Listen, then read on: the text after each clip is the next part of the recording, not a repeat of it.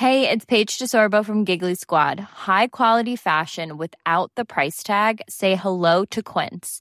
I'm snagging high-end essentials like cozy cashmere sweaters, sleek leather jackets, fine jewelry, and so much more. With Quince being 50 to 80% less than similar brands. And they partner with factories that prioritize safe, ethical, and responsible manufacturing. I love that. Luxury quality within reach. Go to quince.com slash style to get free shipping and 365-day returns on your next order. quince.com slash style.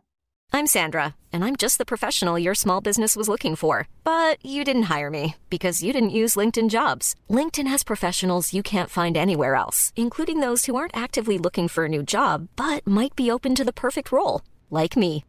In a given month, over 70% of LinkedIn users don't visit other leading job sites. So if you're not looking on LinkedIn, you'll miss out on great candidates like Sandra. Start hiring professionals like a professional. Post your free job on linkedin.com/people today. Bonjour, c'est Jules Lavie pour Code Source, le podcast d'actualité du Parisien.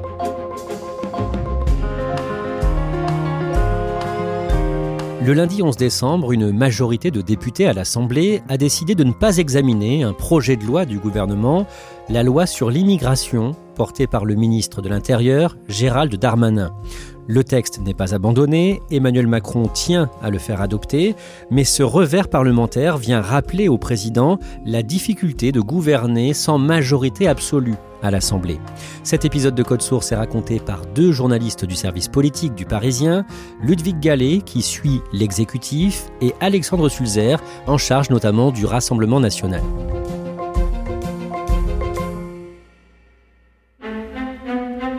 Le lundi 11 décembre, Gérald Darmanin, le ministre de l'Intérieur, est l'invité du 20h de TF1. Bonsoir Gérald Darmanin. Bonsoir. Il est interrogé sur le vote d'une motion de rejet de son projet de loi sur l'immigration quelques heures plus tôt. Que dit-il Alexandre Sulzer? Il reconnaît qu'il a subi un échec. C'est le mot qu'il utilise. Quand on a un échec, c'est un échec, bien évidemment, parce que je veux donner des moyens aux policiers, aux gendarmes, aux préfets, aux magistrats pour lutter contre l'immigration irrégulière. Le Parlement me l'a refusé. C'est assez rare dans la bouche euh, du ministre de l'Intérieur qui aime bien en général se gargariser de ses victoires. Il reconnaît un échec parce qu'il n'a pas réussi à faire passer son texte sur l'immigration à l'Assemblée nationale.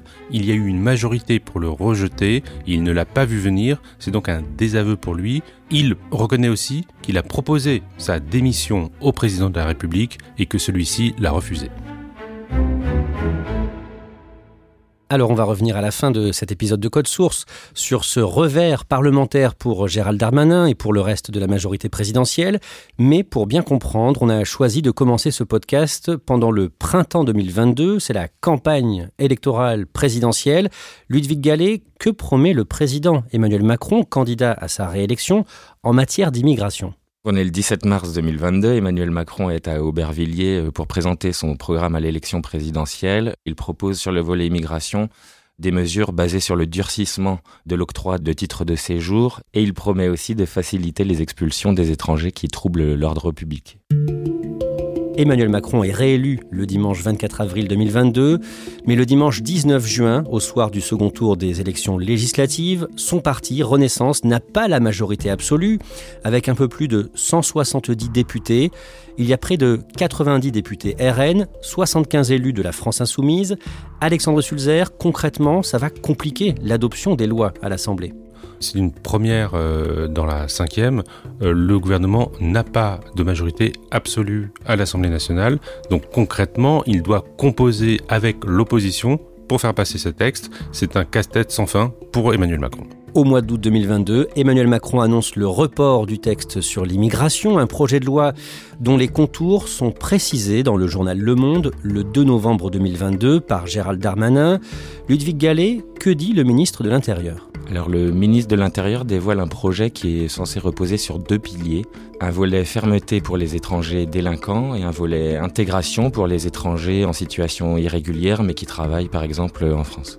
Gérald Darmanin leur promet de régulariser leur situation en leur octroyant un titre de séjour. Plusieurs mois passent, l'actualité est dominée par euh, l'examen de la réforme des retraites à l'Assemblée nationale et l'examen du texte sur l'immigration, lui, devait commencer au Sénat le 28 mars 2023, mais le mercredi 22 mars, le service politique du Parisien explique qu'Elisabeth Borne, la chef du gouvernement, envisage de débrancher le projet de loi et elle réfléchit à le remplacer par plusieurs textes, Alexandre Sulzer. La Première ministre se rend compte après consultation que ça va être difficile de trouver une majorité puisque la gauche veut un volet intégration, la droite veut un volet répressif. Il va falloir donc couper le texte en plusieurs morceaux, en plusieurs projets de loi. Le saucissonner, c'est vraiment le mot qui est utilisé euh, par le gouvernement pour pouvoir trouver éventuellement une majorité sur chacun de ces textes. Ce jour-là, le mercredi 22 mars, quelques heures plus tard, Emmanuel Macron reçoit à l'Élysée les journalistes des 13 heures de TF1 et de France 2 et il annonce qu'il y aura plusieurs textes de loi sur l'immigration. Nous allons réagencer les choses aussi et découper des textes plus courts. Donc il y aura bien une loi immigration, il y en aura sans doute, il y aura sans doute plusieurs textes immigration et ils arriveront dans les prochaines semaines. Un mois plus tard, le 23 avril, le président répond à un panel de lecteurs du Parisien, c'est le face au lecteur, et il dit finalement qu'il y aura un texte unique une loi sur l'immigration. Il revient sur euh, sa promesse initiale en rétablissant la nécessité de trouver un équilibre entre fermeté et intégration, disant vouloir une loi euh, juste et efficace. Le mois suivant, en mai, le projet de loi sur l'immigration redevient une priorité affichée du gouvernement et Gérald Darmanin est chargé de consulter les oppositions pour essayer de trouver un consensus, notamment avec la droite. La crise des retraites est passée, donc le gouvernement pense qu'il peut s'attaquer enfin à ce gros morceau du quinquennat. Et Gérald Darmanin euh, consulte euh, beaucoup de députés de tous les bords, mais essentiellement de la droite, car c'est là qu'il pense avoir euh, la voie de passage la plus simple. Lui-même vient de la droite, hein. il avait quitté les républicains pour rejoindre Emmanuel Macron, il les connaît bien, il pense pouvoir trouver un chemin en convainquant les républicains de voter pour ce texte. Le 21 mai, les républicains formulent plusieurs propositions sur l'immigration, des propositions qui se veulent très fermes. Les dirigeants des républicains ont voté en faveur du texte sur les retraites quelques semaines avant. Ils sont donc passés pour des alliés d'Emmanuel Macron. Or, ils sont censés être dans l'opposition. Donc, ils n'ont pas du tout envie de voter ce nouveau texte immigration avec euh, le risque de passer pour des alliés, pour être à la béquille, encore une fois, de l'exécutif. Donc cette fois-ci, ils veulent vraiment s'opposer. Les présidents des groupes LR à l'Assemblée nationale et au Sénat, ainsi que le président du parti, Éric Ciotti, font une interview commune dans le JDD, le journal du dimanche, et évoquent notamment leur euh, impératif, selon eux, qui est de passer par une proposition de loi constitutionnelle, c'est-à-dire modifier la Constitution pour permettre un référendum sur le sujet de l'immigration, ce qui est impossible aujourd'hui d'un point de vue juridique. Marine Le Pen du Rassemblement national dit à ce moment-là que LR copie ses idées. Oui, absolument, parce que cette idée de modification constitutionnelle, de bouclier constitutionnel, est également au cœur du programme de Marine Le Pen. C'est même la pierre angulaire de son projet présidentiel. À Annecy, je vous le disais, en Haute-Savoie, au moins 5 personnes, dont 4 enfants en bas âge, ont été blessés dans une attaque au couteau. L'assaillant euh, a été euh, interpellé. Il s'agirait euh, d'un Syrien demandeur d'asile Quelques semaines plus tard, le jeudi 8 juin, un étranger, un réfugié syrien, attaque au couteau plusieurs personnes, dont quatre enfants, au lac d'Annecy, en Haute-Savoie. Il y a six blessés. L'attaque replace l'immigration au cœur de l'actualité et trois mois plus tard, le 23 août, dans l'hebdomadaire Le Point, Emmanuel Macron dit clairement qu'il veut réduire l'immigration en France. Dans cette interview, Emmanuel Macron euh, considère que la situation n'est euh, plus tenable et promet de réduire euh, significativement l'immigration irrégulière et promet un projet de loi dès la rentrée 2023. Le vendredi 13 octobre, six jours après l'attaque du Hamas sur Israël, à Arras dans le Pas-de-Calais, un terroriste de 20 ans de nationalité russe attaque un lycée. Il tue un professeur, le professeur de français Dominique Bernard. Il est environ 11 heures du matin lorsqu'un homme armé de couteau s'introduit dans la cour de la cité scolaire Gambetta, en plein cœur d'Arras. Le lundi qui suit, le lundi 16, la présidente de l'Assemblée, Yael Braun-Pivet, annonce que la loi sur l'immigration sera examinée à l'Assemblée avant la fin de l'année. Alexandre Sulzer, cet événement dramatique a eu une influence sur le calendrier parlementaire? En tout cas, il a mis la pression largement sur euh, la droite, puisque Gérald Darmanin dit regardez, Euh, moi, ce que je veux, c'est pouvoir expulser plus facilement euh, ces étrangers qui sont en France, qui sont euh, dangereux, qui sont radicalisés, qui sont éventuellement aussi délinquants ou criminels. Cette loi va permettre de le, de le faire. Si vous refusez de voter ce texte, vous empêcherez l'expulsion de ces individus. C'est donc une loi que la droite doit soutenir. Ludwig Gallet, concrètement, que prévoit le texte de loi immigration sur son volet répressif? Alors en substance, il s'agit de lever euh, toutes les protections qui empêchaient jusqu'alors d'expulser du territoire soit des personnes qui ont été condamnées par la justice ou qui représentent un trouble euh, pour l'ordre public. On parle de faciliter les expulsions. Est-ce que vous avez un exemple, Alexandre Schulzer Un des arguments qu'utilise beaucoup Gérald Darmanin, c'est l'exemple justement du terroriste d'Arras. C'est un ressortissant russe, originaire du Caucase, mais qui est arrivé en France avant l'âge de 13 ans. Il était fiché S, il était connu pour sa radicalisation islamiste, mais pour autant, selon le ministère de l'Intérieur, il n'était pas expulsable parce qu'il est arrivé trop jeune en France. Avec le projet de loi, dit le ministre de l'Intérieur, il pourrait être expulsé. Ça, c'est un argument qui, il pense, va marquer l'opinion publique, même s'il est contesté juridiquement. Ludwig Gallet, que prévoit ce projet de loi pour améliorer l'accueil et l'intégration des étrangers? Il s'agit de mettre en œuvre des dispositifs qui permettent effectivement une meilleure intégration avant tout par le travail et la maîtrise de la langue.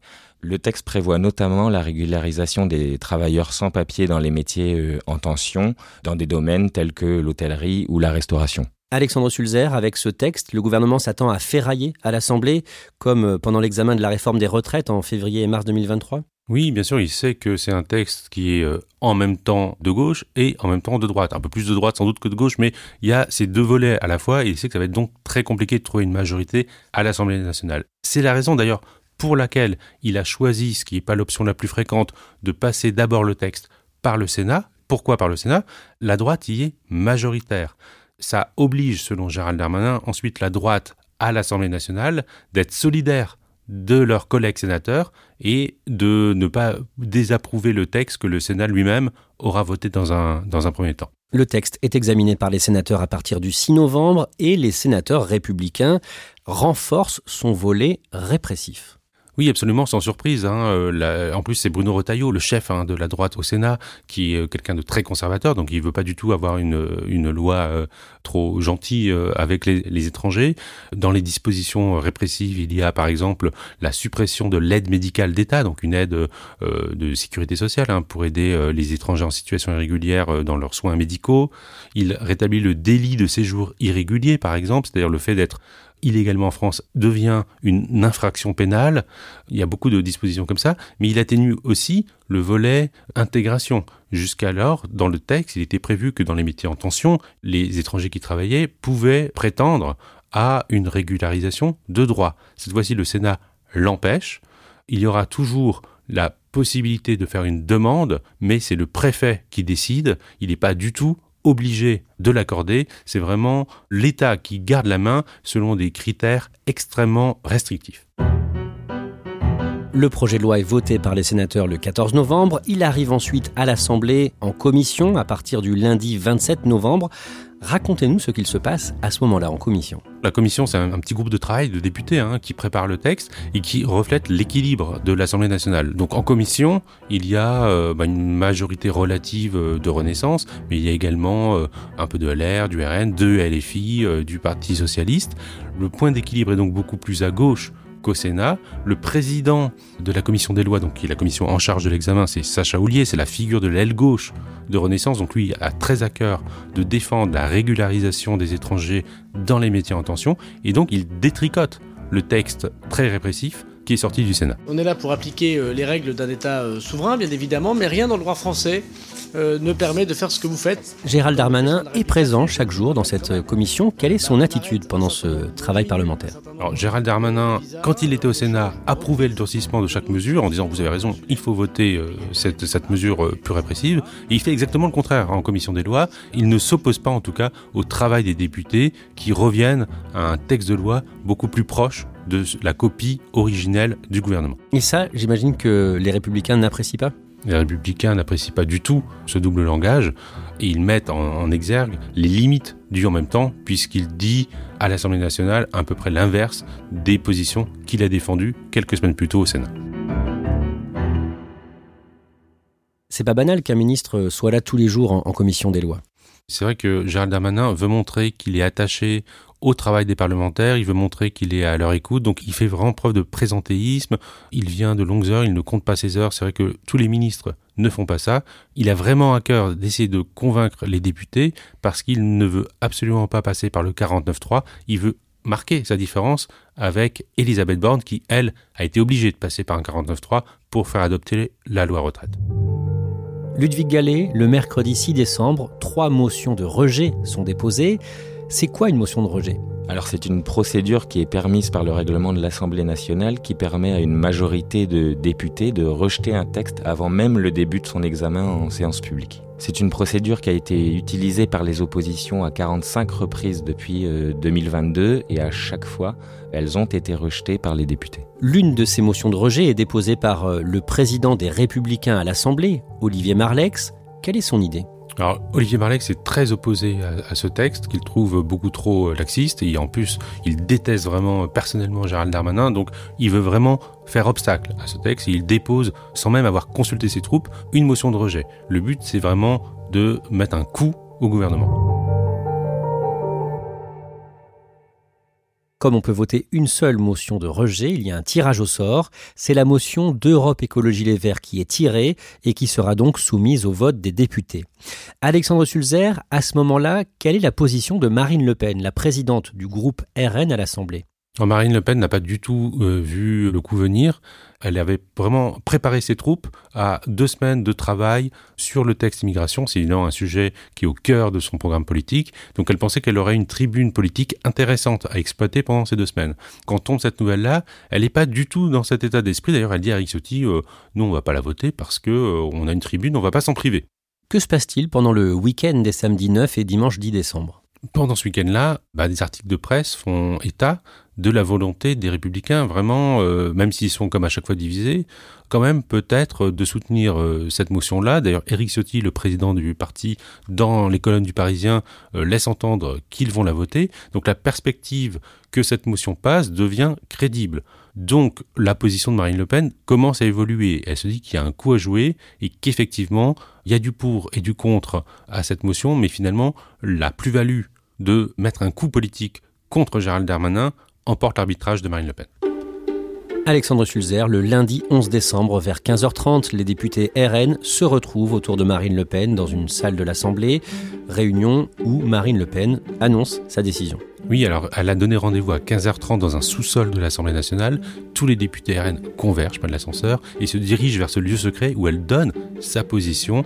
Elle demande, et il n'y a pas de liberté de vote, à tous les députés RN de voter pour la motion de rejet du texte, avec une consigne également que l'effet de surprise soit maximal pour piéger le gouvernement, donc le secret doit être absolu. L'immigration est une des grandes questions de notre temps.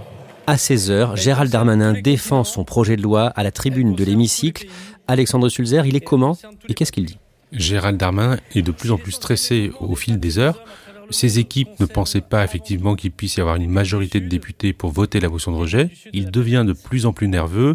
À la tribune, il fait une anaphore euh, en mode comment peut-on refuser le débat pour empêcher ou tenter d'empêcher l'opposition de voter cette motion de rejet?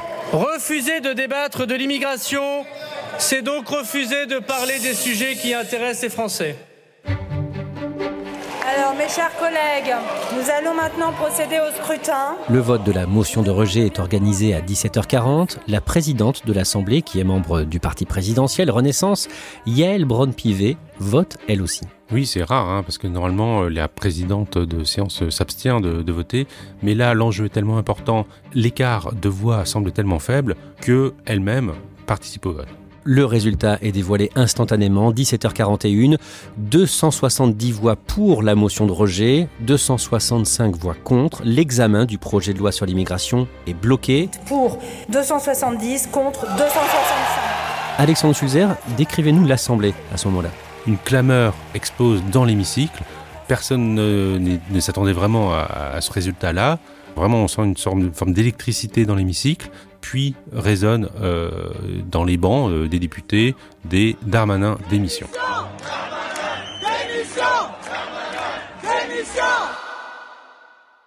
Gérald Darmanin présente donc sa démission à Emmanuel Macron, qui la refuse. Alexandre Sulzer, c'est une gifle pour l'exécutif? Oui, bien sûr, puisqu'il n'avait absolument pas vu euh, le coup venir. Il y avait des communications du ministre de l'Intérieur qui étaient prévues pour se féliciter de ce succès. Le président de la République n'aime pas trop qu'on lui rappelle qu'il n'a pas de majorité à l'Assemblée nationale, mais là, la réalité l'a rattrapé. Ludwig Gallet, le gouvernement peut encore faire euh, passer ce texte? Tout à fait, et c'est même son intention, puisqu'il a décidé de renvoyer le texte en commission mixte paritaire, ce qui signifie que sept députés et sept sénateurs vont devoir euh, trouver un accord sur ce texte. Mardi soir, Emmanuel Macron a réuni euh, toute sa majorité pour un dîner à l'Élysée et il a enjoint tout le monde à l'unité, la rapidité et l'efficacité. Alexandre Sulzer, au-delà de ce texte, qu'est-ce que cet épisode va changer pour Emmanuel Macron et sa majorité? Euh, ça oblige en tout cas Emmanuel Macron à une remise en question de son fonctionnement, de prendre en compte encore une fois euh, la réalité politique qui est qu'il n'a pas la majorité absolue. Certains en tout cas lui suggèrent de dissoudre l'Assemblée nationale pour repartir sur de nouvelles bases. C'est, semble-t-il, une option qu'il ne semble pas privilégier pour l'instant.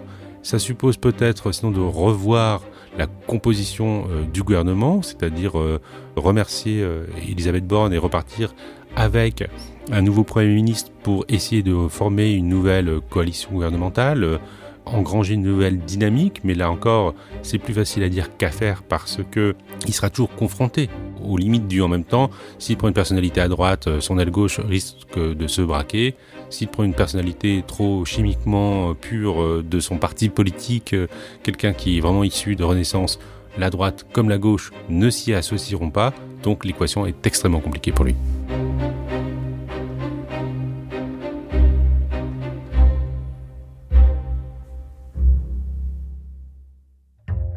Merci à Alexandre Sulzer et Ludwig Gallet. Ce podcast a été produit par Barbara Gouy et Raphaël Pueyo.